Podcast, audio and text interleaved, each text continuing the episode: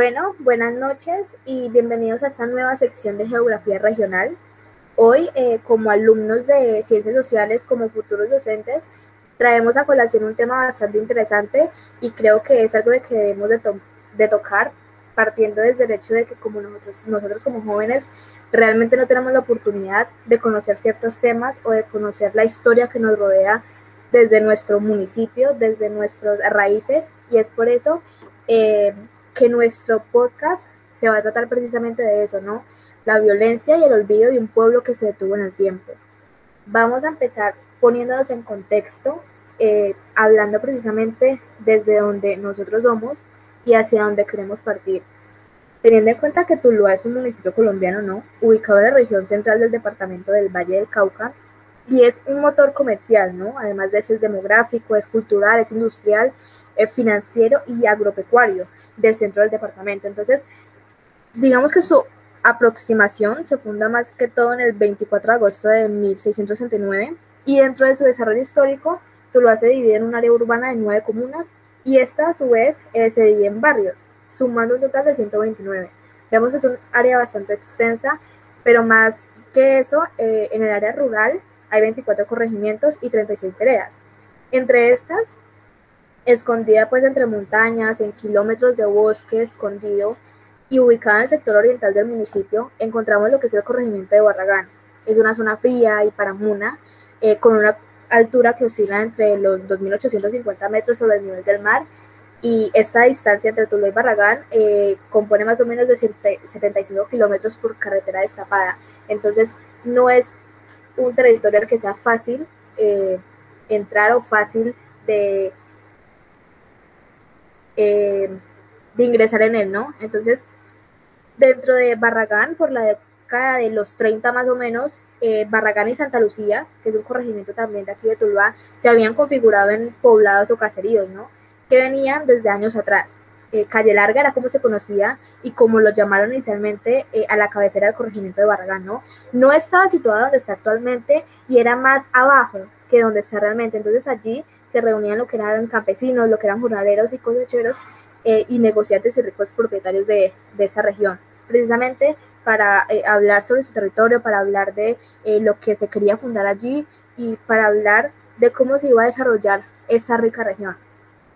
Mi nombre es Carol Chagüendo y después de esa introducción les voy a dejar con mi compañera María Fernanda que les va a hablar un poquito sobre cómo fue Barragán o cómo está fundado o qué es lo que vemos allí apenas entramos. Buenas noches. Bueno, para ese tiempo se contaban con aproximadamente 30 casas, más o menos. Eh, posteriormente, el pueblo se trasladó más arriba porque la idea era mejorar su ubicación. Este sitio, actualmente llamado San Juan de Barragán, sabrá Dios por qué le pusieron ese nombre, ni tenemos tampoco la fecha exacta de su traslado, se inicia cronológicamente en Barragán en la década de los 40. Eh, allí tiene un verdadero renacer económico, eh, se produce el segundo cambio, eh, hay más importancia en el uso productivo de su suelo, se evidencia la vocación agronómica de estas tierras para el cultivo de trigo y de papa. También podemos decir que la principal actividad económica es la agricultura que tiene eh, muchas hectáreas de cultivos de papa, que es el más importante. Eh, luego le sigue la ganadería, con base en ganado normando. Produce aproximadamente 15 mil litros de leche diarios que se comercializan en Tuluá y en Buga. Esta zona presenta dos tipos de ganadería. Por un lado, una ganadería intensiva de doble propósito y una ganadería extensiva de leche. El 80% de las familias subsisten de la leche. Todos los días recorren el pueblo en mula, caballo o a pie para llevar sus canecas hasta el centro de acopio. Eh, los dejo con mi compañera Valentina. Hola, buenas noches. Bueno, yo quisiera que coloquen como mucho cuidado a lo que les voy a contar a continuación, porque como ya hemos escuchado mis dos compañeras, pues hemos hablado de de que Barragán es un territorio eh, rico en flora, en fauna, eh, que tiene muchas actividades económicas, también que su, que su gente es, digamos que gente de bien, trabajadora, luchadora. pero entonces quiero como contarles que pese a la tranquilidad que caracteriza ese territorio, que es de campesinos, de ganaderos, como lo dije, aproximadamente eh, cerca del año de 1999 empezó una época de violencia, una época de guerra cuando los paramilitares cometieron crímenes y desplazamientos.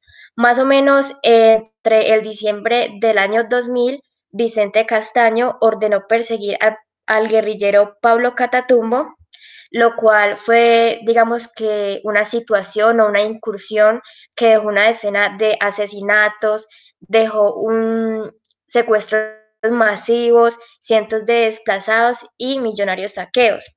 Entre las fechas de agosto de 1999 y abril del 2000, fue esta misma guerrilla quien atacó en tres ocasiones más la estación de policía de, de este corregimiento de Barragán.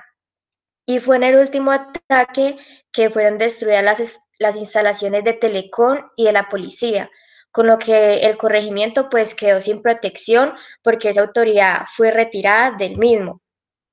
Eh, bueno, resulta que también los ataques a la policía local no cesaron durante estos años, sino que fue, digamos que exactamente un martes 16 de abril del 2013 más o menos 14 años después del primer suceso, guerrilleros de la columna móvil Alirio Torres de las FARC fueron los responsables de acciones terroristas que fueron realizadas durante estos años, el 2013 y, perdón, el 2012 y el 2013, como la quema de vehículos, los daños ocasionados a la hidroeléctrica y torres de energía en la zona, y eh, también sucedió que hostigaron con ráfagas de fusil a la estación de policía de, de Barragán.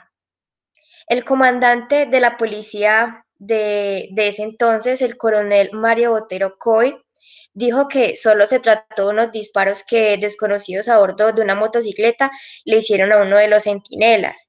Pero pues pese a estas declaraciones, eh, los demás uniformados e incluso la población dijo que esto fue mucho más grave.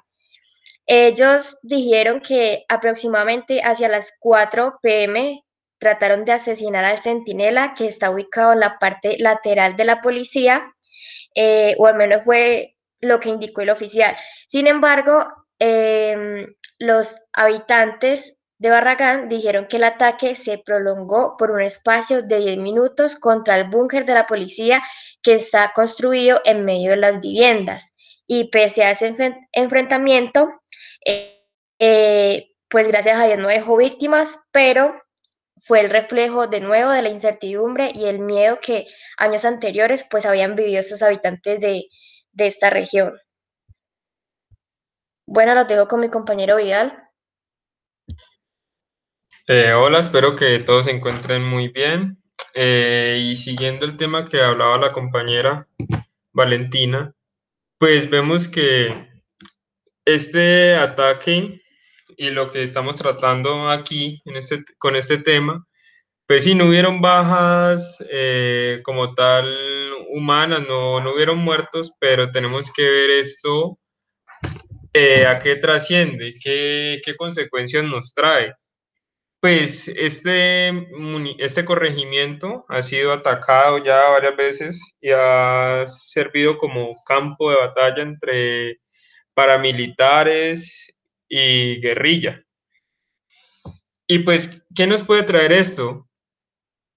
Eh, vemos que ahora, digamos, en esta región, en, esta, en este corregimiento, lo vemos y en, en este momento no es que esté en ruinas, no es que eh, no esté activo en el momento, pero ¿qué pasa? Este, este corregimiento está como, como en el pasado, como congelado, no, no, no se ve que, que avance a diferencia de, digamos, la, la ciudad, la ciudad de, Tuluá. Y pues, si entramos a conversar con las personas de, este, de estos sectores, podemos ver qué consecuencias trajo esto en su pensamiento, digamos, político, ya que quedaron como traumados con todo esto que ocurrió y han relacionado, digamos, a la guerrilla con los grupos, con, con los políticos, como se dice, de, de izquierda. Entonces, allá usted habla con una persona, un campesino allá, y dice que no, que los de la izquierda son guerrilleros, que siempre van a votar y siempre van a estar para los, los de la derecha, van a votar para los que se dicen que son de, de la derecha. Esto también que trajo como consecuencia la explotación de estas personas. Por ejemplo, digamos, un camionero que su, subía a este corregimiento a cargar eh, ganado o, los frutos de los cultivos que se dan en esta zona y los cogían los guerrilleros para transportar armas, para transportar, para transportarlos a ellos y los tenían ahí como para el servicio de ellos, igualmente a los campesinos para que les sirvieran en todo lo que ellos necesitaran, lo cual que nos que produjo pues que el abandono, el abandono de, de, estas partes, que los campesinos más bien se fueran, dejaran sus, sus, sus viviendas, sus fincas, sus terrenos eh, solos y que se perdieran, que sean esos guerrilleros o grupos paramilitares los que, los que sigan ahí, porque ellos no iban a seguir eh, con que, digamos, estos grupos guerrilleros cojan a sus hijos para, para meterlos en, las filas de su ejército. Eh, la compañera Carol va a intervenir.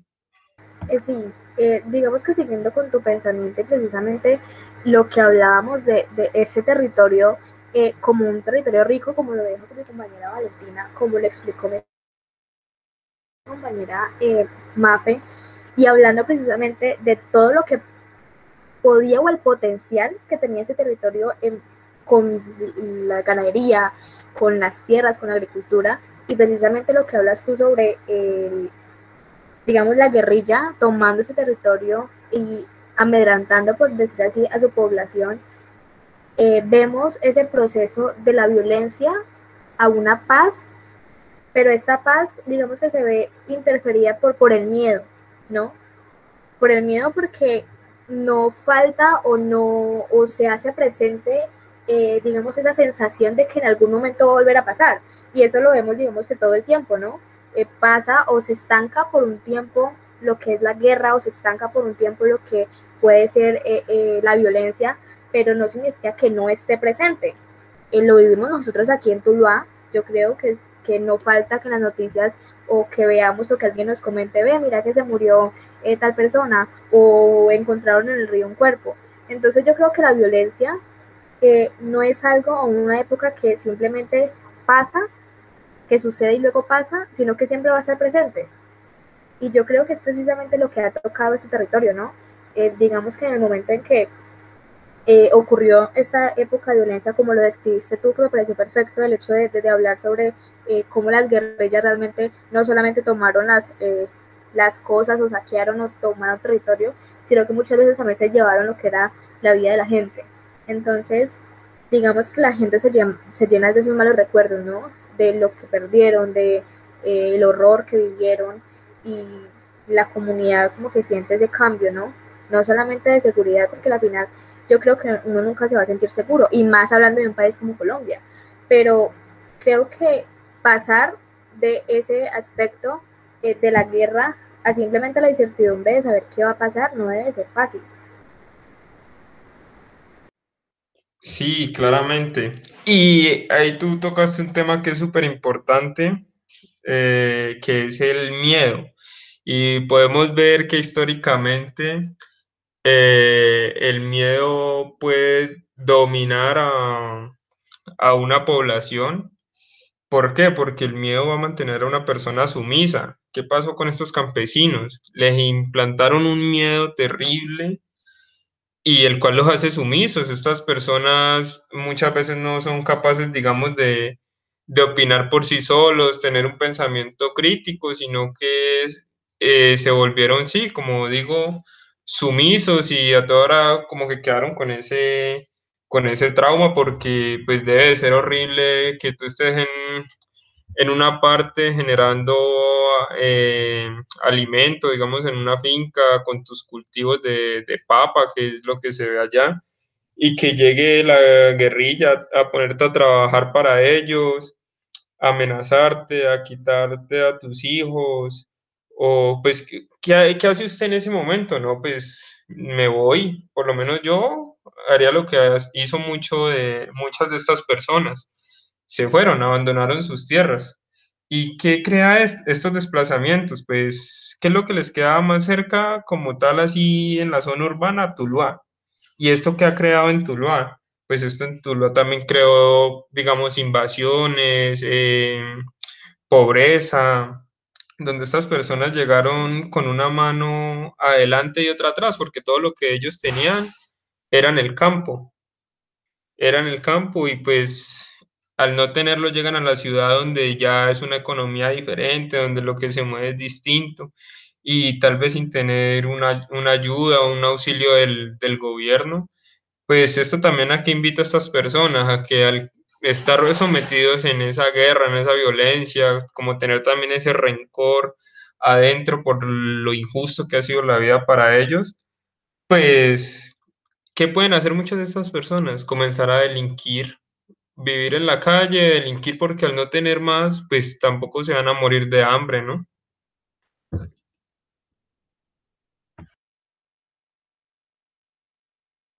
Yo, yo diría, yo diría pues que no hablar como tanto de personas sumisas, sino de personas que no tienen fal no tienen tantas opciones, tantas oportunidades como las tendría una persona de la zona urbana, porque digamos que esas personas sí se desplazan hacia Tuluá, pero en Tuluá, como tú lo dices, eh, no van a tener muchas oportunidades, algunos no van a correr con la misma suerte, a unos les va a tocar, como tú dices, eh, digamos que recurrir por el camino más fácil que es delinquir y todo eso, pero hay otros que les va a tocar devolverse a sus tierras, em, seguir como viviendo o evidenciando esa violencia porque simplemente no tienen recursos suficientes o no tienen ayudas de, del gobierno o de otras autoridades como para poder dejar esa vida a un lado.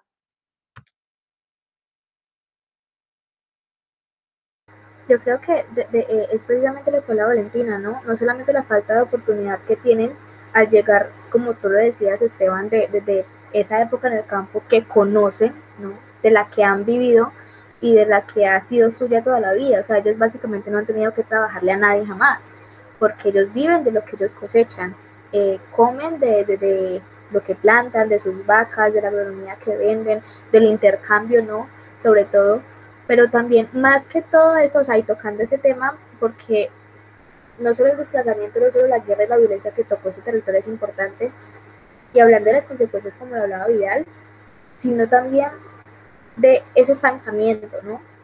Digamos que cuando vas a Barragán o cuando eh, tú dices quiero irme de vacaciones o quiero ir a conocer los pueblos de Colombia, a la mente no se te llega Barragán, porque ni siquiera has escuchado el nombre, o sea, no es un nombre que vos digas voy a ir allá porque me interesa conocerlo, sino que realmente nunca va a llegar a tu cabeza porque es un pueblo de cierta manera olvidado. Eh, cuando tenés un espacio de vacaciones o, un fin de semana en el que querés viajar, no vas a decir voy a ir a Barragán, porque precisamente no es un pueblo al que realmente se le haya eh, metido mucho, mucha turista o haya mucho desarrollo y están las ferias ¿no? del campesino que son importantes pero que las conoce precisamente la comunidad y aquellos que de casualidad llegaron a estar allá eh, para ese entonces. Entonces es importante realmente hablar también de ese estancamiento, de las casas, de las calles, de la tecnología que podemos eh, eh, ver allí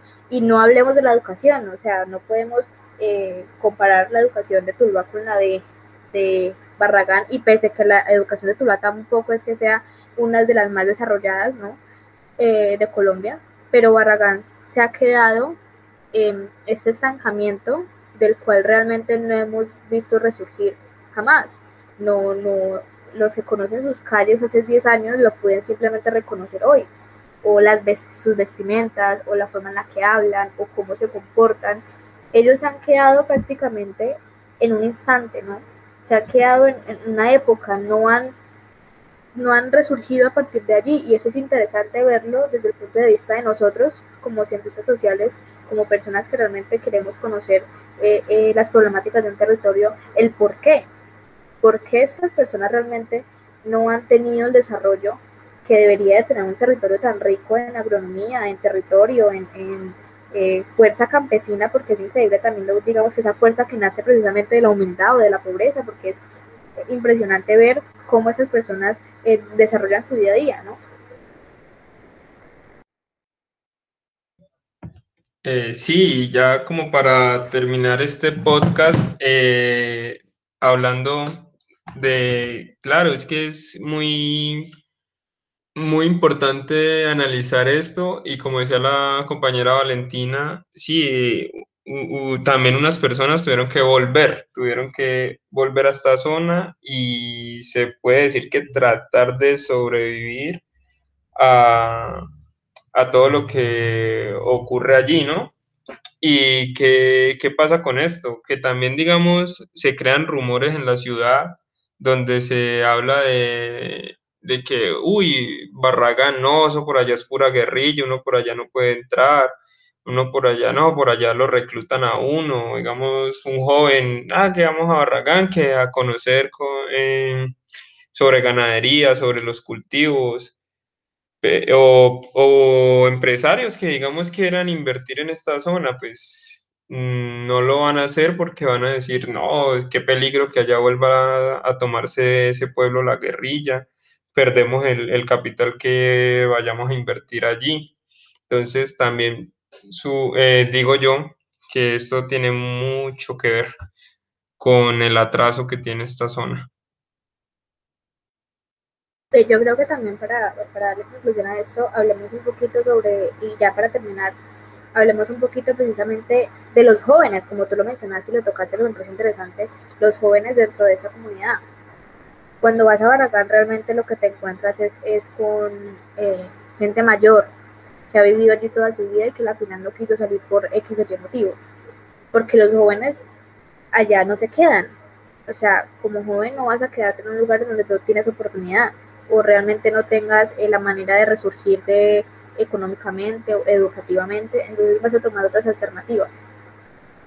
Y ya digamos que para concluir precisamente todas esas ideas generales, eh, es precisamente hablar de Barragán como este pueblo olvidado, como esa violencia que tuvo y que nadie conoce, porque realmente no, no conocíamos hasta ahora, yo creo que nosotros no conocíamos realmente lo que ocurrió allí o realmente habíamos escuchado hablar antes de Barragán. Lo que yo había escuchado de Barragán es el queso, y yo creo que todos aquí lo conocemos de cierta manera, porque ¿para qué vamos a ir a Barragán? Para comprar un queso. Entonces, se basa en eso, en cómo Barragán pasó esta época de violencia en el olvido o en el desentendimiento de todos y cómo llegó esa época de, eh, eh, violencia y cómo pasó ya a ser totalmente un territorio olvidado en donde los jóvenes allí no se quedan y los viejos realmente se quedan es precisamente a esperar su muerte. Por lo menos a mí algo que me sorprende mucho al leer la noticia es primero eh, ver cómo la misma autoridad oculta la información a, las personas, a su comunidad. Eh, no, no, no es algo que lo justifique porque igual las personas viven ahí, tienen derecho a saber qué es lo que está pasando. Y va si no es una población numerosa y, y que igual en un pueblo pequeño pues todo se sabe. Y, y es valor ver que que se supone que ellos son los que están protegiendo ese lugar y antes la gente pensará que viven como engañados. Aparte de eso, de todo lo que han hablado mis compañeros, eh, uno se cuestiona muchas cosas porque a pesar de que estamos hablando de un lugar que pertenece a Tuluá y que muchos tulueños no lo conocen porque ni yo lo conozco, no sé si hay fiestas, no sé absolutamente nada de, de Barragán, pero pero sí ver ese descuido eh, de que para algunas cosas, tanto Barragán como otros pueblos eh, sí son incluidos cuando hablamos de votaciones políticas, cosas así, y para temas tan importantes, eh, no, no, no los tienen en cuenta, o sea, no, nunca piensan en ellos, em, en soluciones. Bueno, ya el problema se hizo, ya que fue madre, no se puede hacer nada, entonces busquemos soluciones para ayudarle a la gente. Pues si no se hizo antes, se hace ahora, pero uno logra ver cómo pasa el tiempo y, y no, todo sigue igual, o sea, pasa el tiempo en todo lado menos allá. No sé qué más quieran agregar. No, yo creo que ha sido perfecto eso, de, precisamente me pareció interesante de la, lo que tocaste de la política, porque es cierto, realmente eh, un político o, una gobernación no se acuerda de sus habitantes hasta la época de elección. Y creo que es una realidad que no solamente vive Barragán, sino que vive absolutamente todos los pueblos de Colombia, inclusive en las grandes ciudades en donde el político o la gobernación no se acuerda de, eh, de invertir en educación, no se acuerda de invertir en en salud, pero sí se da cuenta de invertir en campañas políticas. Entonces es realmente e, e, e, es eso, ¿no? Ese olvido no solamente de, las personas, sino también del gobierno, porque se basa más que todo es en eso, en precisamente en cómo eh, va la sociedad o cómo van esas personas viviendo en un pueblo en el que realmente uno puede olvidarse fácilmente. Y eso sería todo. Yo creo que las ideas generales quedaron bastante bien plasmadas eh, frente a la noticia como tal o el artículo como tal y frente a, esas opiniones que tenemos de Barragán, los que lo conocemos y las que no, y también sobre las eh, cualidades o características que tiene Barragán que posee, que pudieron ser aprovechadas pero que no lo fueron. Entonces, eso sería todo. Eh, buenas noches a los que nos están escuchando y espero que este podcast crezca de cierta manera frente a otros territorios que no conocemos y como jóvenes deberíamos estudiar un poquito más.